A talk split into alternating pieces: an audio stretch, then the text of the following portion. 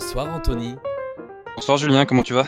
Écoute, moi ça va pas mal. Euh, il est tard donc euh, je commence à fatiguer un peu. Il va être le moment de se coucher, mais à part ça, tout va bien. Et toi? Super, tout va bien. Bon, parfait. Euh, première question, ça commence à être une habitude dans cette émission. Quelle chanson est-ce que tu aimerais bien écouter le temps du début de notre entretien? Euh, bah, je te propose qu'on reste dans la thématique et qu'on écoute Ça sent la maison de Salut c'est cool. Ok, on va écouter ça tout de suite. Alors, est-ce que tu peux me raconter un petit peu ce qu'a été ta journée de confinement aujourd'hui, jusque, là, jusqu'à 23h Bah écoute, je fais partie de ces personnes qui passent euh, beaucoup de temps en cuisine maintenant depuis qu'il y a, le confinement. Je fais notamment partie des, des nombreuses personnes qui sont mises à faire leur pain, donc euh, j'ai encore pas mal cuisiné aujourd'hui. J'ai, je vais acheter quelques légumes aussi, et puis c'était pas mal de temps en cuisine. D'accord. Alors, euh, du coup, est-ce que c'est euh, c'est c'est quelque chose de nouveau pour toi ou tu cuisinais déjà avant? Euh, disons que c'était quelque chose que j'aimais beaucoup faire avant, mais pour lequel je manquais de temps. C'est vrai qu'il y a pas mal de choses où euh, ça prend un peu plus de temps, donc je profite un peu pour expérimenter, pour essayer de nouvelles choses. euh, là-dessus, c'est une bonne occasion.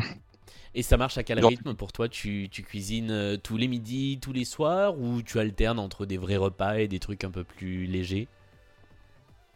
Euh, ça dépend vraiment. Après, il y a des. euh, Je m'essaie un petit peu en pâtisserie, tout ça. Je vais essayer de faire des croissants, genre de choses. euh, Quelques gâteaux aussi. Après les repas, ça peut être soit des choses assez légères, où je vais juste me faire une salade, ou quelques carottes râpées, ou des choses un peu plus complètes. Ou, par exemple, ce soir, je me suis fait des endives euh, poêlées, par exemple, donc ça prend un peu plus de temps. Donc je... j'alterne un peu. Mais c'est vrai que je me suis rendu compte aussi d'un truc, c'est que. euh, Autant j'ai tendance à beaucoup manger les deux premières semaines, là, j'ai tendance à avoir naturellement faim euh, tous les jours. D'accord. Mais c'est moi, j'ai vraiment senti euh, de mon côté une euh, un changement des habitudes alimentaires, c'est-à-dire que je mange beaucoup moins parce que j'avais pas très faim au début et que euh, maintenant je je commence à avoir un peu plus faim mais mais j'ai régulé mon alimentation et je me remets à cuisiner aussi, ouais. Ouais, mais c'est clair que là, c'est un truc. après, au niveau des changements, il y a quelque chose que je me suis rendu compte, c'est que j'ai tendance à manger peut-être un peu moins de viande qu'avant, où c'était souvent le midi. Euh, là où je bossais, il y avait un Bur- un Burger King pas très loin, donc c'était souvent la solution un peu de facilité. Donc euh, là-dessus, j'ai un peu réduit, mais ouais, c'est c'est une autre approche. euh, on- je trouve que c'est ça que j'apprécie, c'est que je le temps vraiment faire les choses, d'essayer de nouvelles choses aussi, et c'est c'est vachement agréable. Où est-ce que tu trouves l'inspiration du coup pour, pour ce que tu cuisines? Parce que surtout quand on n'est pas rodé à la cuisine, c'est pas forcément facile. J'étais déjà, euh, j'en faisais quand même pas mal avant aussi, donc euh, c'était ça qui était intéressant. Puis euh, c'est bah, pas mal de choses sur Internet en fait. C'est ça qui est bien, c'est que maintenant on peut quasiment tout trouver sur Internet, donc euh, n'importe quelle vidéo YouTube pour apprendre à faire n'importe quelle chose. Donc ça c'est vraiment sympa pour trouver, trouver des idées de recettes.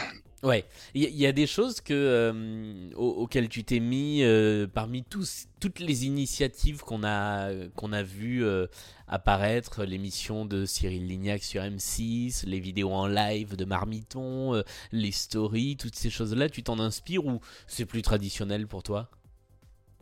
Bah, je vois pas mal de gens qui font des stories, donc c'est un peu, c'est vrai qu'il y a une bonne émulation là-dessus. Genre, j'avais fait des cannelés l'autre jour euh, pour essayer. J'ai une copine qui a essayé d'en faire aussi. Après, c'est vrai que j'ai regardé l'émission de, Cyril Lignac hier soir, qui était assez sympa à regarder aussi. euh. c'est vraiment un peu le retour de l'émission de cuisine traditionnelle avec euh, un chef qui explique une recette et, et des élèves à côté. C'est un format qui avait un peu disparu depuis quelques années, donc c'est Ouais, c'est pas Top Chef.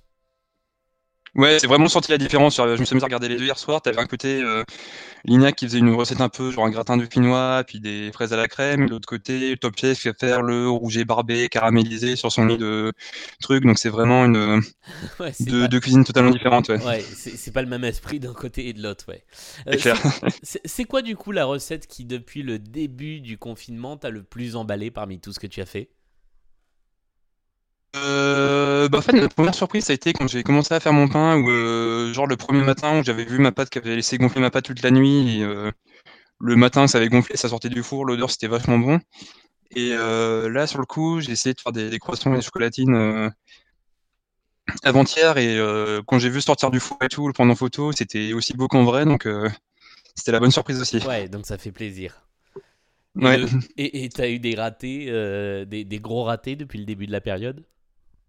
Euh, ratage, les cannelés, c'est un truc, euh, la cuisson est assez compliquée. Donc, euh, ma première fournée était vraiment foireuse. Ah ouais, mais les cannelés, après... ça fait partie des trucs les plus difficiles à faire euh, en pâtisserie. clair. Ah ouais. Mais c'est bien, c'était courageux. ouais, ouais, je vais essayer. C'est ça qui est bien, c'est vraiment. Euh, euh, enfin, j'écoutais les autres podcasts et tout, les gens qui parlent pas mal de temps pour apprendre des choses, pour expérimenter, pour créer des choses. C'est vraiment un domaine, la cuisine et la bouffe, où il y a clairement des choses à faire, donc c'est ça qui est vraiment sympa. Et du coup, tu penses que ça va euh, avoir une influence pour toi sur, le, sur la suite, sur l'après? Euh, Tu vas plus cuisiner chez toi ou tu sais d'ores et déjà que, euh, que tu vas retourner au resto, retourner commander? Enfin, je sais pas quelles étaient tes habitudes avant, mais, mais c'est vrai que ça peut aussi changer sur le long terme. bah, je sais déjà que j'ai des collègues qui m'ont fait une commande de, de pâtisserie pour, pour la reprise, mais après, c'est clair que je, bah, c'est souvent le, problème dans, la vie normale entre guillemets, c'est le manque de temps. Donc, euh, je vais voir comment je vais faire. Je vais sûrement avoir moins de temps pour faire les choses, donc euh, j'en profite un peu de cette parenthèse. D'accord. Et euh, il y a une question que je me pose. Tu, tu es confiné tout seul ou tu es avec du monde? Non, je suis tout seul. Comment tu fais C'est une question que je me pose parce que j'y suis confronté aussi. En termes de quantité, parce que euh, souvent les quantités quand on achète, à moins d'acheter vraiment euh, la viande chez le boucher, les légumes à la pièce, mais c'est pour 2, 3, 4 personnes. Est-ce que tu fais euh, un plat et puis tu en gardes la moitié dans une boîte pour le lendemain? Comment, comment tu gères ça? Je souvent ça, bah, soit un petit tupperware à mettre dans le frigo ou je congèle aussi, donc c'est souvent, ouais, j'en fais un peu plus et je garde, euh, bah, justement pour ces jours ou ces moments où j'ai un peu moins de temps et du coup je me ou un peu plus de flemme ou je me réchauffe ça rapidement et, euh, j'en profite aussi. D'accord. Et tout ça, ça t'aide à tenir un peu plus longtemps la période de confinement qui a duré euh, deux semaines, plus deux semaines, plus certainement deux semaines? Tu as d'autres petites astuces comme ça en plus de la cuisine pour, pour tenir la route? Logiquement, tu veux dire, ou plus euh, en termes de quantité de... Euh, non, non, je veux dire euh, globalement sur, sur le déroulé de tes journées. bah ça c'est mon domaine principal. Après, bah, c'est un peu particulier vu que les deux premières semaines j'étais encore en télétravail. Là, je suis passé en, en temps partiel, donc j'ai un peu plus de temps là-dessus. Donc autant les deux premières semaines je bossais pas mal. Après, sinon, je fais un peu de ménage aussi, ce qui est loin de ma spécialité, mais je j'en profite un peu pour trier et ranger aussi. Ouais. Puis euh, après, bah, je regarde euh, un peu, un peu plus de films aussi, un peu de vidéos sur YouTube. Ouais, mais c'est vraiment la. je m'ennuie pas non plus, il a pas de souci. C'est vraiment la cuisine qui occupe le, le plus clair de ton temps. Mais d'ailleurs, c'est pour ça, quand on a commencé à discuter, euh, enfin, on se connaît par ailleurs, tu, tu as été dans une partie de, de, de, de mes podcasts, mais, mais c'est vrai que tu m'as dit, je veux bien venir dans le podcast pour parler cuisine et bouffe. Disons que c'est un domaine que tu qui n'avait pas encore été trop évoqué jusqu'à présent. En fait, c'est un tweets que tu avais mis il y a au début du confinement, il y a une ou deux semaines où tu disais que tu avais tendance à moins manger pour de peur de, de trop sortir. Ouais. Et c'est ça qui m'avait un peu interpellé, que j'ai tendance un peu à faire l'inverse, c'est-à-dire en profiter pour essayer de nouvelles choses et tout. Donc c'est ça qui m'a qui m'a mis la puce à l'oreille pour pour pas être soir. Bah, c'est vrai que euh, au début, alors maintenant ça a changé. En fait, le, le déclic il s'est fait, je pense, euh, en fin de semaine dernière parce que euh, au début, bien avant le début du confinement, je crois le week-end avant, Déjà, il n'y avait plus grand chose dans le supermarché à côté de chez moi. La veille, il n'y avait plus rien. Et j'y suis retourné le, matin avant le confinement ou le lendemain du confinement, je ne sais plus exactement, mais il n'y avait rien. Et en fait, c'est ça qui m'a angoissé, c'est que moi, je n'avais pas fait de stock pour 2, 3, 4 semaines. Et donc, par peur de manquer, et euh, en me mettant dans l'idée que j'allais pas trop sortir, j'ai commencé à faire des petites quantités au point de euh, me rationner comme je l'avais quasiment jamais fait avant, de mmh. peser la quantité de la portion de pâte et tout ça.